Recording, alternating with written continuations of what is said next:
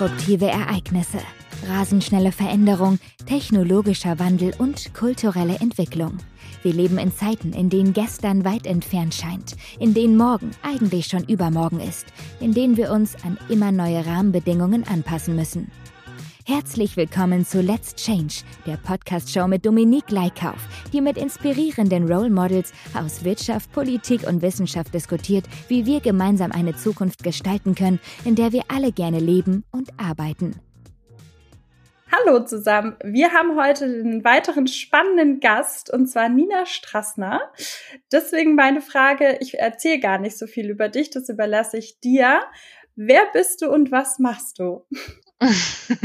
ja, schön. Ich freue mich äh, auf unsere ja, 30 Minuten hoffentlich, die wir so miteinander verbringen können. Ich freue mich, bei euch zu sein und zu euch, mit euch äh, sprechen zu können. Ich bin Nina Strassner, ich bin Head of Diversity and People Programs, wieder so ein langer Business-Fancy-Titel bei der SAP für Deutschland und treibe da, treiben ist ja auch so ein Wort, treibe da die Personalprogramme mit Blick auf Vielfalt, auf Veränderung, Führungskultur, Mindset ähm, für 23.000 Mitarbeitende in Deutschland mit einem großen Team von Expertinnen und Experten äh, mit mir und ähm, ja, bin da jetzt seit zwei Jahren.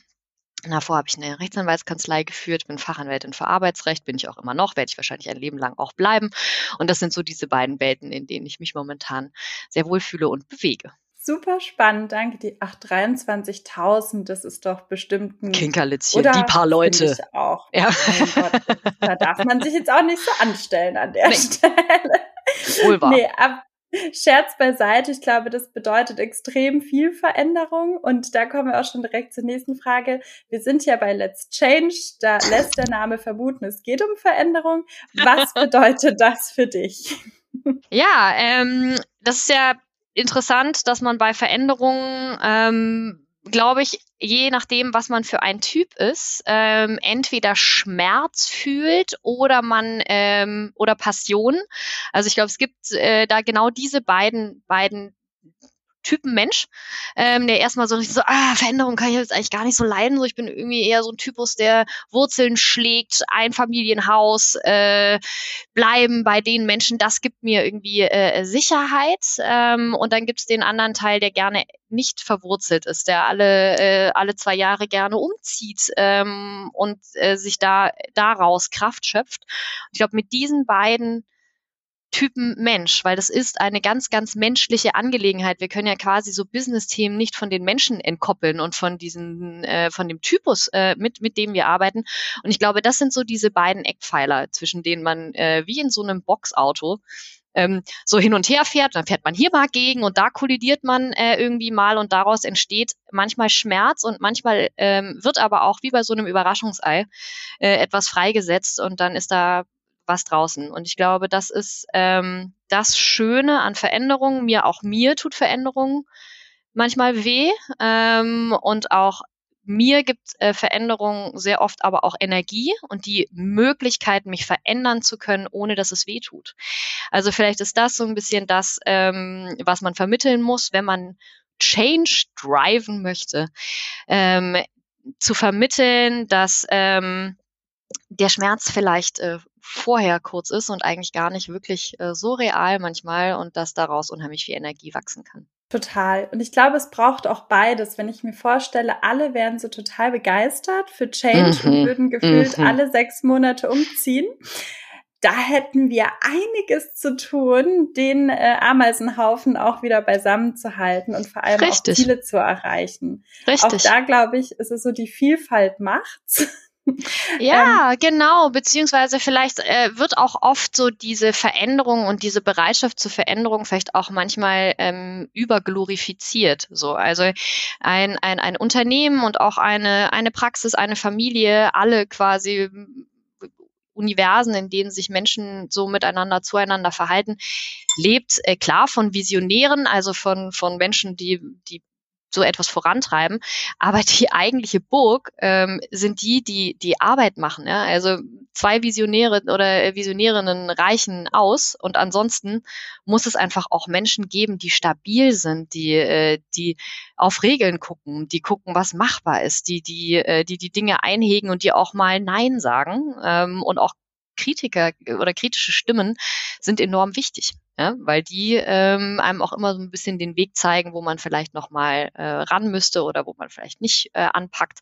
Also auch das finde ich immer wichtig, dass man nicht so sehr ähm, ständig betont, dass jeder der unfassbar die größte Veränderin der, der, der Welt sein muss, sondern es hat auch sehr, sehr viel Schönheit in der Beständigkeit. Das, da liegt auch ganz viel Kraft drin. Sehr schön. Doch, das glaube ich auch. Da kann ich zu 100 Prozent zustimmen.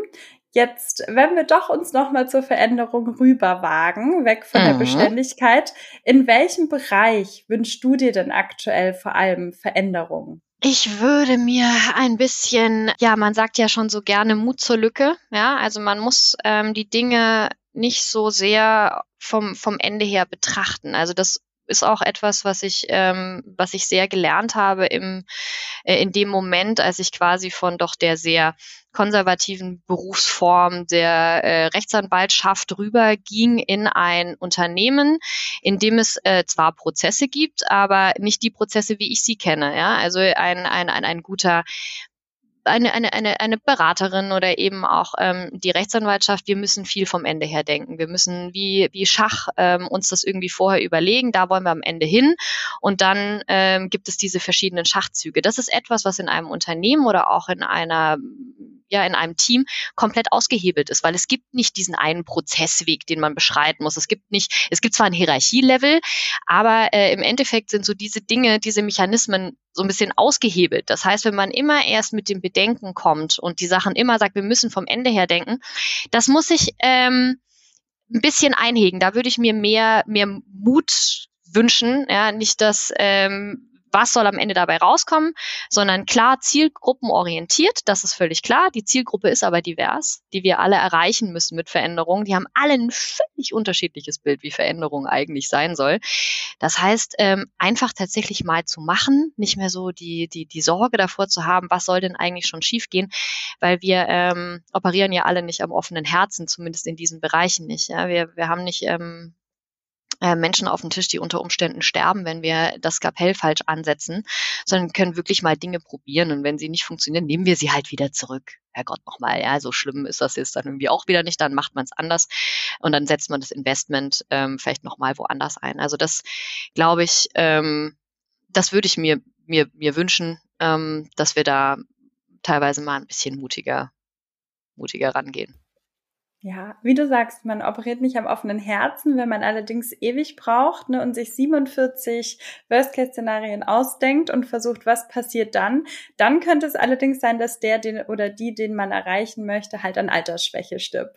Richtig. dann ist halt der Moment vorbei. Genau. Und oftmals gibt's halt für bestimmte Themen einen bestimmten Korridor, in dem diese Botschaft ganz besonders gut funktioniert. Das heißt nicht, dass die äh, später nicht auch noch funktioniert oder weniger wichtig ist, aber es gibt so bestimmte Strömungen oder bestimmte Momente, ähm, da passt es einfach gerade sehr, sehr gut rein. Da muss man flexibel sein, sich überlegen, okay, jetzt rollen wir das vielleicht nicht aus oder jetzt machen wir die und die Initiative nicht oder das und das Projekt an der Stelle nicht, weil jetzt gerade die Zeichen der Zeit, die Gesellschaft, es gab ein politisches Movement, es gab irgendwas, das ist ja nicht abgekoppelt in Unternehmen von dem, was in der Gesellschaft passiert und gerade so die Bereiche, die ich treibe und die ich mein, mache, die gehen so stark ins Private rein. Das ist, äh, das ist etwas, was Menschen am Küchentisch wirklich über alle Gesellschaftsbereiche, Gesellschaftsschichten hindurch miteinander diskutieren. Welche Rollen haben Menschen? Welche Klischees, welche Stereotypen gibt es? Wie sind Männer und Frauen aufgestellt? Ähm, all diese Themen.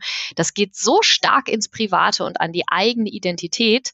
Und da gibt es dazwischen eben einfach immer mal wieder Fenster, wo man sagen kann, ah, das ist jetzt ein guter Punkt, vielleicht mal mit äh, Antirassismus um die Ecke zu kommen oder das ist jetzt aber hier vielleicht ein sehr, sehr guter Moment, äh, um mal über Generationenfragen nachzudenken, über Alter nachzudenken, über Inklusion nachzudenken.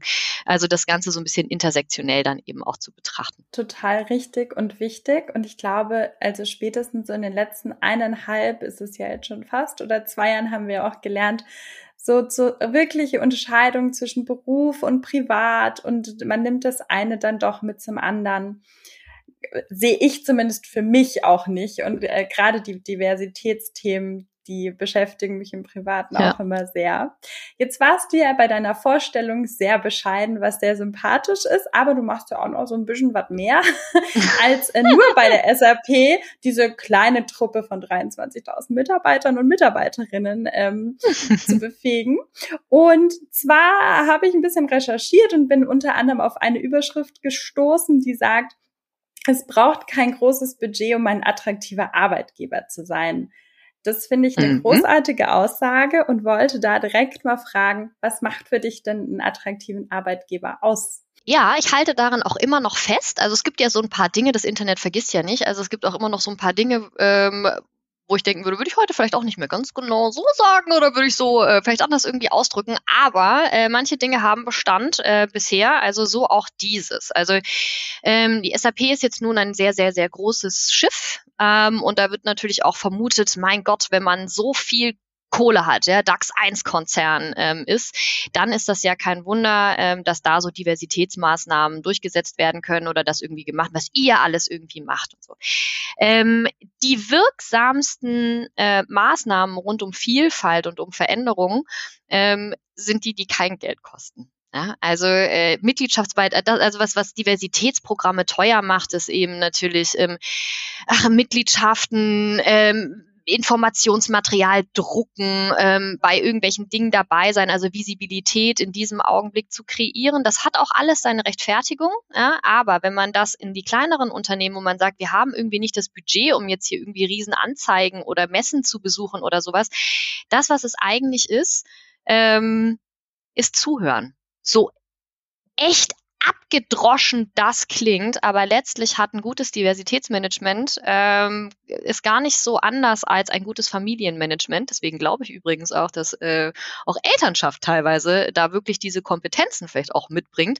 Wir alle wissen, ähm, welche Momente auch vielleicht in unserer Kindheit ähm, wichtig waren oder im Großwerden, im Teenager ähm, Bereich, dass man uns nicht sagt, was wir machen sollen, sondern äh, dass uns zugehört wurde. Also so diese Momente, wo es still um uns herum war und unsere Bedürfnisse nicht nur gehört wurden, sondern in diesem Augenblick dann vielleicht auch sich in das Familienmodell reinge fressen haben. Also was braucht eigentlich die Dominik, was braucht eigentlich die Nina, um ein glückliches Kind zu sein? Ja, und ein, und ein, ein, ein funktionierender am Ende auch Mensch für sich selbst zu werden.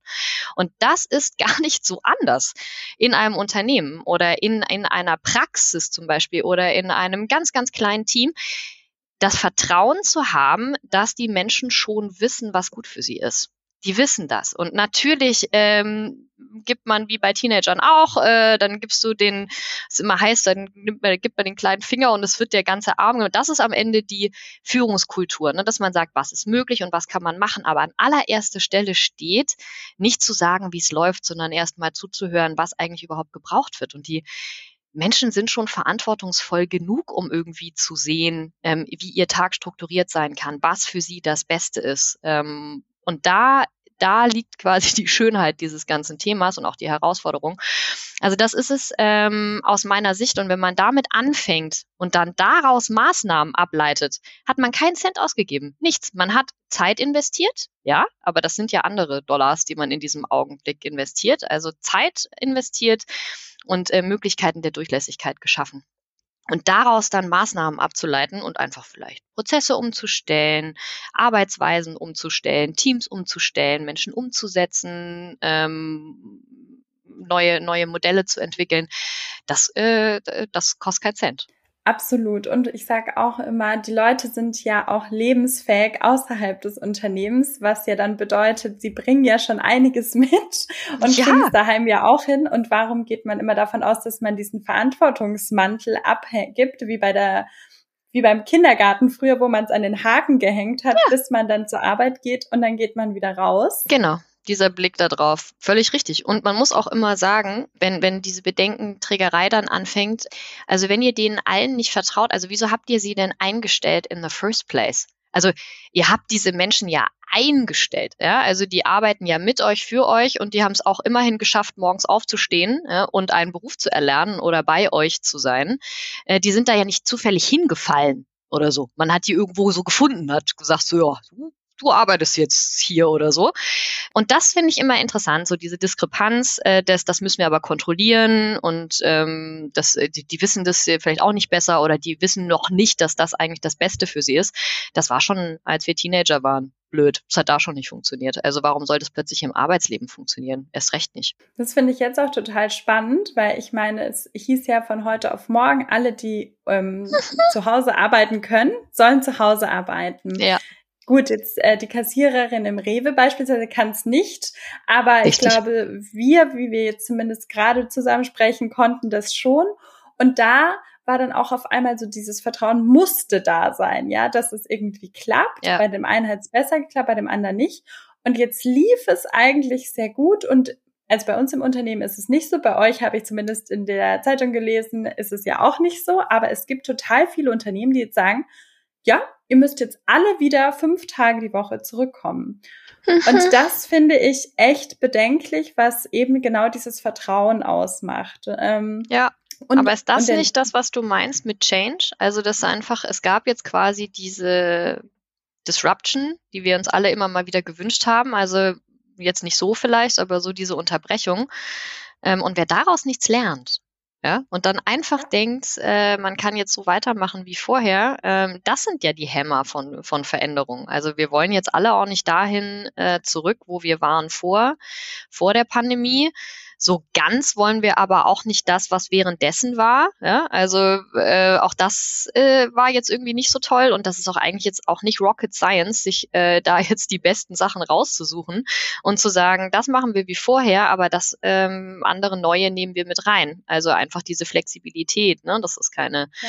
Stechuhren mehr gibt, ähm, dass äh, das Schildchen an der Tür äh, vielleicht im Büro doch nicht mehr so wichtig ist äh, ähm, und so solche Dinge, sondern das alles ja auch so eine, keine Einbahnstraße ist. Ne? Also da, wo ich Flexibilität von, von meiner Arbeitgeberin ähm, haben möchte, ähm, muss ich auf der anderen Seite ja auch flexibel sein. Ne? Ähm, also diese Two-Way-Street bitte ich dann da auch immer so ein bisschen zu bedenken, ne? zu sagen, ich möchte mal ins Büro, aber manchmal irgendwie auch nicht und eigentlich brauche ich zu Hause den Heimarbeitsplatz.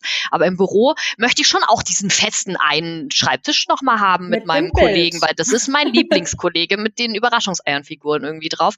Das funktioniert dann halt auch nicht und das ist das, was ich meine mit diesem Change Management, dass man einfach eben auch sehen muss, das ist nicht nur etwas, was man Menschen überstülpen kann. Ne? Und auf der, das, das vielleicht, das vielleicht auch mal ein bisschen schmerzhaft ist, aber dafür habe ich ich halt auch morgens nicht mehr den Arbeitsweg unter Umständen. Ne? Also. Total.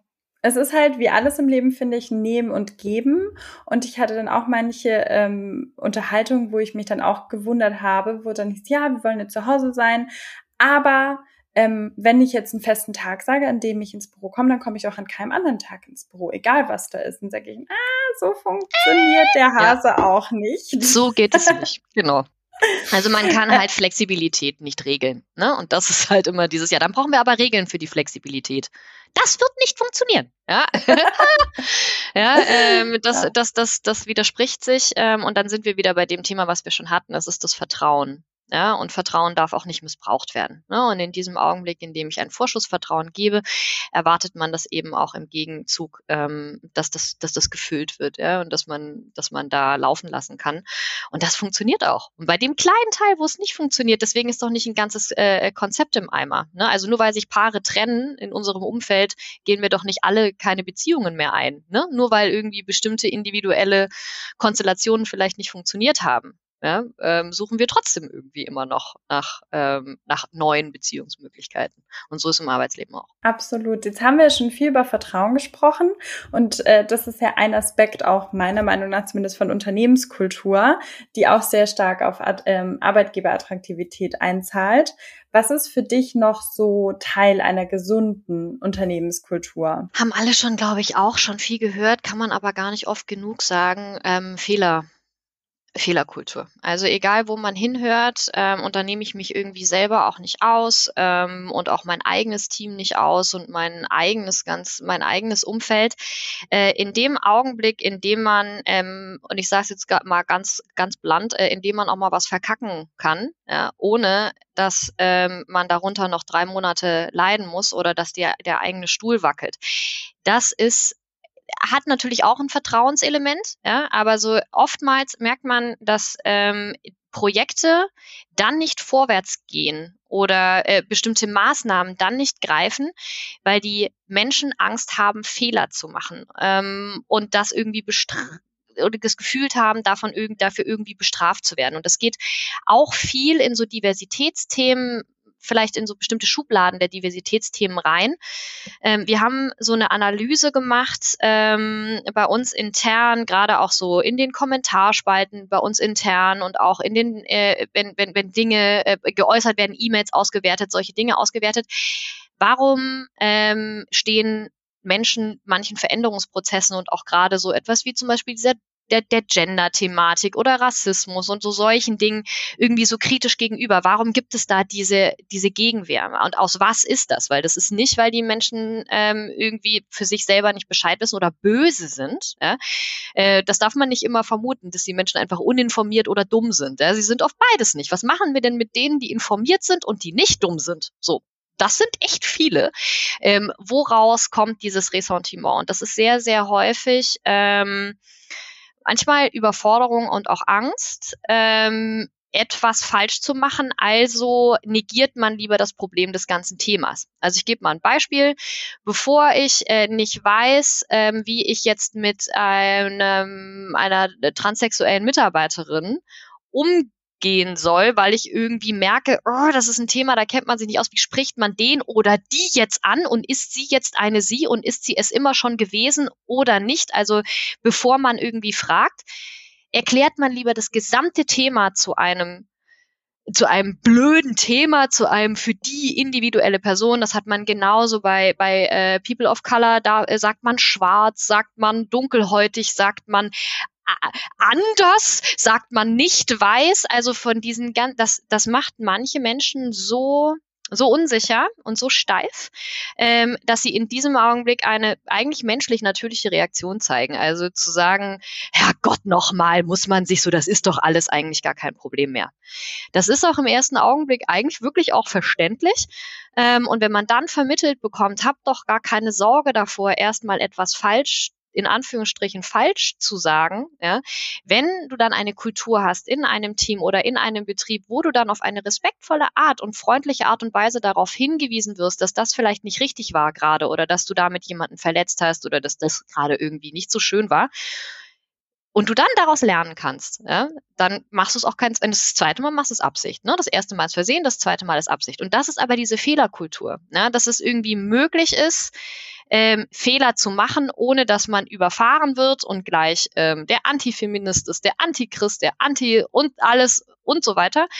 Aber das zweite Mal, also man muss auch eine Lernbereitschaft irgendwie da sein. Das geht, geht ja miteinander Hand in Hand. Und deswegen hat eine Fehlerkultur, eine, eine, eine Feedback-Kultur so unfassbar wertvoll und die möglichst nicht anonym, sondern wirklich mit Gesicht. Ne? Also dass man eben auch dem anderen äh, mit Namen und Gesicht gegenübertritt und sagt, das ist meine Kritik, so habe ich das wahrgenommen und dann äh, man miteinander dieses Thema ausfechten kann. Ja? Und dann ist hinterher meistens so ein halber Frieden irgendwie wiederhergestellt. Und ich glaube, das ist in einem großen Umschlag äh, das, was ich mit Fehlerkultur meine. Ne? Das bedeutet nicht, nicht so was Kleines wie, ich habe die Excel-Datei aus Versehen an den falschen Verteiler geschickt. So. An den sondern an den von, also was, eh, genau. ähm, oder irgendwie, äh, man hat leider gelästert und es leider an die Person auch weitergeschickt äh, und so weiter. So also kennt ja jeder so diese Cringe-Momente im Arbeitsleben. Ähm, das ist nicht unbedingt mit Fehlerkultur nur gemeint, ja? äh, dass man in den Projekten, die man macht, Fehler machen kann, sondern eben auch einfach in dem Umgang mit anderen und diejenigen, die man verletzt hat, äh, damit aber dann auch verantwortungsvoll damit umgehen und das auch gut zurückmelden auf eine Art und Weise, die jemand annehmen kann äh, und sich nicht mit dem Rücken an der Wand äh, so fühlt, als uh, ne, weil dadurch richten wir irgendwie mehr Schaden an und das ist wirklich ähm, Herz und Niere des Diversitätsmanagements, ne, das auch zu erlauben, das auszuhalten ähm, und da so ein bisschen Guidance zu bieten, wie man da miteinander in den Austausch kommen kann. Und ich frage mich auch immer, es muss eine Kultur auch sein, wo man fragen darf. Ne? Wenn du sagst, mhm. ja, wie spricht man ihn, sie an, ja. dann finde ich das auch total sympathisch, wenn dann jemand sagt so, du, das ist für mich ein ganz neues Thema, aber wie genau. möchtest du denn gerne angesprochen werden? Genau. Und dass das okay ist, das zu fragen, ne? Oder irgendwie ja. das zu sagen. Und dass es auf der anderen Seite aber auch okay sein muss, wenn jemand sagt, du, ähm, ich habe keine Lust, dir das jetzt irgendwie beizubringen, lies ein Buch. also auch das äh, kann meine Reaktion sein, wo man sagt, so, boah, ich nur weil man äh, jetzt äh, transsexuell ist oder man kann schon viel früher anfangen ähm, oder in Themen, wo wir denken, das wäre schon längst geklärt, Homosexualität ist kein Thema mehr am Arbeitsplatz. Das stimmt einfach nicht. Ne, solange ja. wir bei jedem, äh, mit dem wir reden, davon ausgehen, dass sie ähm, in einer äh, heterosexuellen Partnerschaft leben. Äh, mit und was habt ihr am Wochenende gemacht? Wir waren Radfahren. Ah, ist deine Frau auch äh, so Radfahr-enthusiastisch? Da muss sich ja jeder, der mit einem Mann zusammen ist, in dem Augenblick überlegen, aber jetzt sagt, ja, ich bin mit einem Mann verheiratet, aber der findet Fahrradfahren auch wirklich gut. Ähm, oder ob er einfach nichts sagt und weiterhin ähm, aber vermut gedacht wird, ja, der ist eben mit einer Frau verheiratet. Und das ist so identitätsstiftend aber, dass wir einfach nicht sagen können, das ist kein Thema mehr. Solange wir automatisch davon ausgehen, dass Menschen irgendwie heterosexuell sind, dass sie äh, wie auch immer christlich sind, dass sie all diese unsichtbaren, diese vermeintliche Normlinie ähm, irgendwie erfüllen. Ne? Total, auf jeden Fall. Und da bin ich jetzt auch so ein bisschen bei der nächsten Frage, weil ich glaube, gerade, also große Konzerne, die haben dann so tolle Leute wie dich, die das vorantreiben. Jetzt gibt es natürlich auch andere Unternehmen, die sich das vielleicht noch nicht leisten können oder, oder, oder. Und mhm. deswegen meine Frage an dich, wie glaubst du, sollten Unternehmen ja, Diversität angehen? Gibt es irgendwie Tipps und Tricks, wo du sagst, fang doch einfach mal da an? Mhm. Also ähm, Diversitätsbeauftragte braucht es eigentlich nicht. Ja, also ich arbeite eigentlich ja daran, mich arbeitslos zu machen, ähm, jeden Tag im Endeffekt. Ja, also dass man einfach äh, so jemanden eigentlich gar nicht mehr braucht. Ist ja eigentlich, ähm, oder dass man sich dann endlich mal auf Wichtigeres, was man ja so gerne hört in diesem Beruf, gibt es nicht Wichtigeres? Ähm, ja, äh, nee, noch nicht. Ja, aber daran arbeite ich, ja, dass, äh, dass wir bitte über solche Dinge einfach nicht mehr auf diese Art ähm, oder das ganze Team tut das, ja, ähm, sprechen müssen. Das heißt, man muss keine Diversitätsbeauftragten einstellen oder eine eigene Abteilung darum zu machen. Es ist ähm, und das kann sich, äh, es ist ein Führungsthema.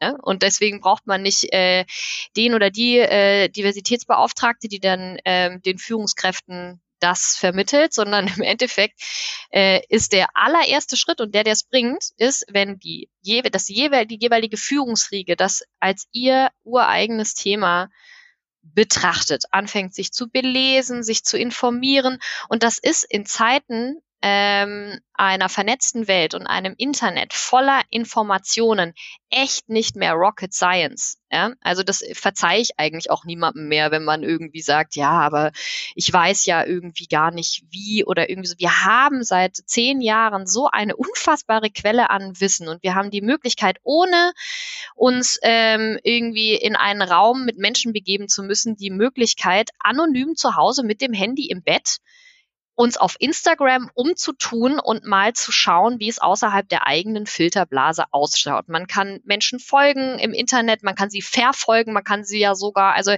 was man da alles rausbekommt von deren Lebensrealität.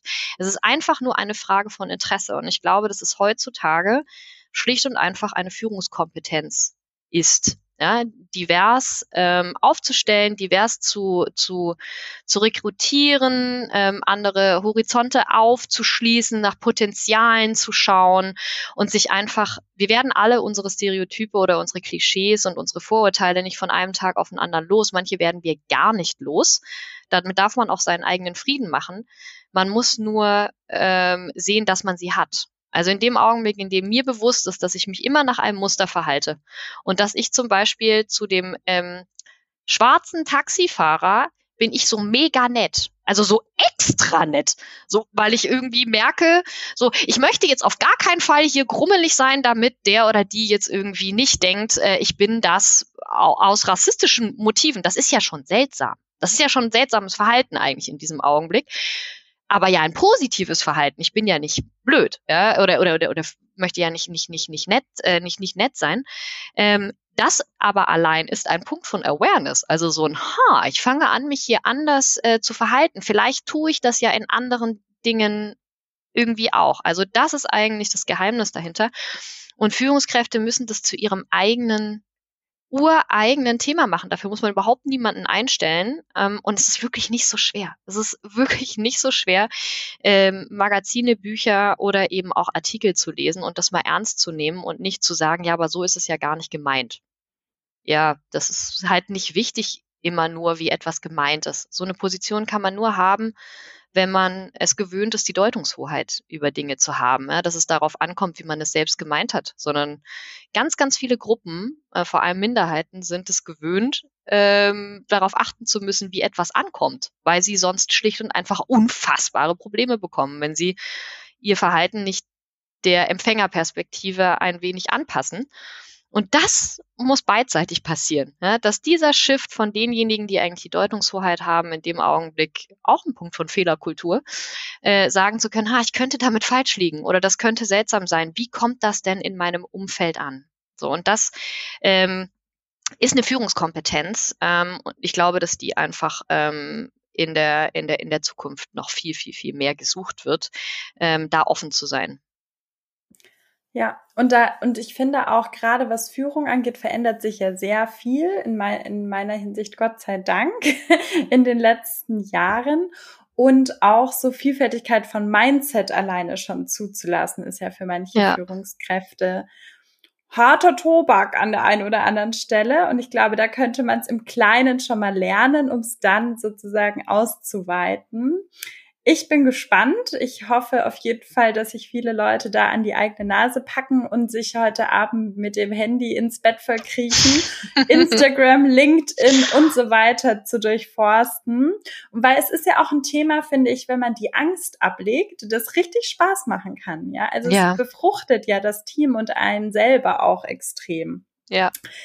Naja, also wir hoffen das Beste und wir haben jetzt sehr viel über Fehlerkultur gesprochen und deswegen auch die Frage, ich hatte früher mal gesagt, so, was war denn dein lehrreichster Fehler? Ich finde, Fehler hört sich immer so an, als hätte man direkt dann ähm, sechs Sätzen und gehen bekommen, sondern eher so, was war dein lehrreichster Moment, wo du für dich sehr viel mitnehmen konntest? Falls du das mit uns teilen magst oh, der lehrreichste, das sind so, so, so, so, so viele, ähm, wo man, wo ich irgendwie, also sind, eigentlich ist es die Ansammlung von diesen täglichen Fettnäpfchen, ähm, in die, in, in, in, in die ich auch selber irgendwie äh, reinspringe und die eigenen Stereotypen, in denen ich irgendwie selbst festsitze. Und in meiner Position ist es ja ganz interessant und ich glaube auch immer in der Trans in, dem Transport von dem, was ich ja auch beruflich vermitteln möchte und muss, ähm, dass das nicht bedeutet, dass die äh, Diversity-Frau das jetzt irgendwie alles gut macht oder der Diversity-Beauftragte das irgendwie kann, sondern dass irgendwie mir eben auch jeden Tag irgendwie so Dinge passieren, wo ich denke so, oh, das war aber irgendwie äh, merkwürdig. Also ich gebe jetzt ein Beispiel. Ähm, ich hatte, äh, wir sind in den Urlaub ähm, gefahren, waren aber am Flughafen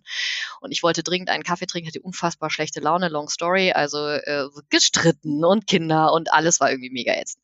Und ich stand in so einer 400 Kilometer langen Schlange gefühlt an für einen Kaffee äh, und dann waren wir irgendwie endlich dran oder ich war dran für diesen lächerlichen Cappuccino, den ich da bestellen wollte für gefühlt wahrscheinlich 12 Euro. Und der Hipster, den ich schon absolut in so eine Ecke einsortiert hatte, der äh, vor mir stand irgendwie, der tippte dann, der war dran und tippte in seinem Handy rum. Und ich war ja eh schon super aggressiv. Und äh, dann hab ich den angemotzt und gesagt, Herr Gott, nochmal bestell doch deinen Chai Latte, jetzt leg das Handy weg, ja, und bestell, du bist dran. Ja, hattest du jetzt 40 Minuten Zeit, dir das irgendwie zu überlegen. Ja, also absolut eigentlich auch unangebrachtes Verhalten Leute, die vor allem in der Schlange stehen, super anzugehen. Ähm, und äh, da, der guckte mich so verständnislos an und tippte dann weiter auf seinem Handy. Und ich habe gedacht, jetzt, also weiß ich nicht, vielleicht werde ich jetzt gewalttätig. Also kann ja wohl nicht wahr sein, Kinderbrüll. Und dann zeigte ähm, er aber sein Handy. Ähm, dem Barista und äh, es stellte sich raus, er war gehörlos äh, und hat einfach nur seine Bestellung ins Handy eingetippt äh, und dem gezeigt.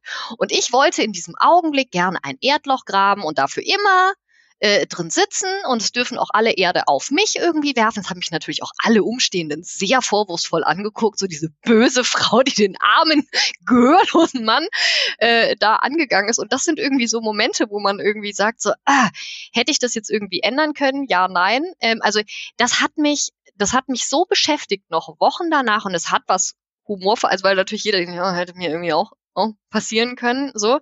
Aber es Sicher? gibt einfach manche Dinge, die sind unsichtbar, ja, und manchmal muss man einfach so diesen Schritt zurückgehen und sagen, es kann aber auch sein, dass mir das immer mal wieder passiert, aber gut ist irgendwie so diesen Moment so ein bisschen mitzunehmen und in sich reinfressen zu lassen und zu sagen, ha, I, I failed. Und das sind so, so, das äh, muss man irgendwie, so manche Dinge sind unsichtbar. Ähm, und da habe ich, habe ich viel drüber nachgedacht. Und das sind so, das sind eigentlich so diese Szenen, die mich jeden Tag ähm, bewusster durch die Welt gehen lassen, dass es manchmal einfach sehr, sehr gute Erklärungen gibt für, für Leute, die uns hart provozieren und danach Perspektivenwechsel ups, ja, ähm, das, das war irgendwie nicht so gut. Und das sind so Dinge, und das teile ich irgendwie ganz gern. Das ist noch gar nicht so lange her, jetzt irgendwie sechs Wochen, aber diese Geschichte hat mich wirklich nach langer Zeit mal wieder richtig ins Wanken gebracht. Wie, was bist du eigentlich? Was bist du eigentlich für ein Arsch in dem Moment? Ähm, äh, uncool. Und das sind so, ich glaube, das sind irgendwie so Dinge, wenn man da, wenn man diese nicht einfach nur wegschiebt und sagt, wie peinlich, sondern versucht daraus irgendwie zu lernen und für sich aber irgendwas mitzunehmen. Ja, das ähm, war dann diese Veränderung durch Schmerz. Ja, das war wirklich ein sehr, was wir am Anfang hatten, es war wirklich ein sehr schmerzhafter Moment. Und ich habe mich so geschämt. Und der war aber sehr freundlich. Also er guckte mich auch noch weiterhin sehr, sehr freundlich an. Und ich so, oh. Und ich hatte ja eine Maske auf. Man konnte also nur meine blitzenden, bösen Augen sehen. Aber vielleicht hat er auch nur gedacht, ich sehe so aus oder so. Also mein, mein wütendes Gesicht konnte man ja gar nicht so richtig sehen, äh, wo man sagt so, ähm, man kennt niemals die Geschichte, in der jemand anderes gerade steckt. Du weißt nicht, was der andere gerade an Paketen mit sich trägt. Ja? Und deswegen ist dieses Be Kind eigentlich wirklich dieses sei begegne der Welt offen, denn so oft siehst du einfach gar nicht, was da jemand ähm, gerade mit sich rumschleppt. Und dann ist das ein geiler Hipster, der sah auch ziemlich gut aus, muss man sagen. Ähm, und äh, ja, tippt da in seinem Handy rum und dann das. Ja, Könnte ähm, mir auch passieren, aber find, werd, wird mir hoffentlich jetzt auch nicht mehr passieren, weil das finde ich nämlich nicht. Hört auf, Punkt. Leute anzuschreien. Ja, äh. genau. Der nächste Punkt ist ja, man muss ja nicht immer die, diese Fehler immer selber machen. Man kann ja auch von den Erfahrungen anderer Leute positiv was mitnehmen und lernen. Stimmt. Und jetzt äh, die letzte Frage, obwohl ich mich noch Stunden mit dir unterhalten könnte. Magst du noch einen Tipp oder Tipps an unsere Hörer und Hörerinnen geben, wo du sagst, den mhm. brauchen sie noch. Du meinst abgesehen von ähm, schreit keine Menschen an, die vor euch an der Kasse stehen, so ähm, don't freak out. Exakt, äh, das wäre ein sehr aktueller Tipp. Ja? Also ähm, immer mal daran denken, dass je nachdem, was der andere gerade irgendwie mitmacht, man weiß es nicht. Ja? Also, ähm, aber vielleicht ähm, kann man das rund machen, im, ähm, in diesem sich selber manchmal einfach nicht so wichtig zu nehmen. Ich glaube, wir wir, wir, das ist schon gut, ja, auf die eigenen Sachen zu gucken und zu sehen, wo sind meine Vorstellungen, wo sind meine Werte. Ähm, aber auch je mehr man sich mit so Dingen wie Veränderung und sowas beschäftigt und ähm, so wie ja auch ähm, dein hörenden Kreis hier ja auch ist, das sind ja Menschen, die sich schon auch in ihrem Leben viel mit, mit solchen Themen beschäftigen, ähm, einfach auch diesen ähm, die, die Demut ähm, zu behalten, dass andere noch nicht so weit sind. Das ist manchmal noch gar nicht. Das heißt nicht, dass man das immer entschuldigen muss und dass man schon auch weiter treibt. Aber ich glaube, dass das so Momente sind, äh, dass man immer mal wieder so einen Schritt zurückgeht, sich selber in der Vogelperspektive betrachtet und sagt, krass, hier bin ich einfach schon irgendwie ziemlich weit. Das heißt auch nicht, dass alle dahin kommen müssen, wo ich bin. Ähm, das muss auch nicht richtig sein. Ähm, also sich selber quasi nicht so wichtig zu nehmen und irgendwie immer mal wieder zu gucken, ah, ähm, wo stehen die anderen? Ähm, in, in, in dem Bereich und sich selber immer wieder mal zu justieren. Also wie ich auch schon vorher sagte, ich habe auch schon Sachen gesagt, die ich heute nicht mehr so, äh, also mit dem wirklich mit dem, also dem, dem vollsten Brustton der Überzeugung. Ich hatte zum Beispiel so ein äh, Homeoffice für alle Schild quasi auf der Stirn festgetackert. Ja, ich hielt Homeoffice wirklich für die Lösung für alles, alle Probleme auf dieser Welt werden mit Homeoffice gelöst sehe ich jetzt nach dieser Pandemie auch anders. Ja, also da ähm, äh, bin ich auch noch, äh, habe ich an manchen Punkten dif an Differenzierung gewonnen, die vorher auch schon notwendig gewesen wäre. Ja, und jetzt aber einfach durch eigenes Erleben manche Dinge auch gesehen habe, wo ich sage, ah, ist vielleicht doch an manchen Punkten doch nicht die Lösung. Ähm, also jedenfalls nicht die allumfassende Lösung. Und ich glaube, das hat äh, jede und jeder so im Leben ähm, in den Dingen, für die wir kämpfen. Und äh, da immer mal einen Schritt zurückzugehen. Ich glaube, da habe ich jedenfalls am meisten mitzuknabbern. Frag mich in zwei Jahren nochmal, was es dann ist. sehr, Aber, sehr viele Parallelen. genau. Ja, super. Vielen lieben Dank. Es hat mir total viel Spaß gemacht mit dir. Mir auch. Und schön, dass du dabei warst. Tschüss.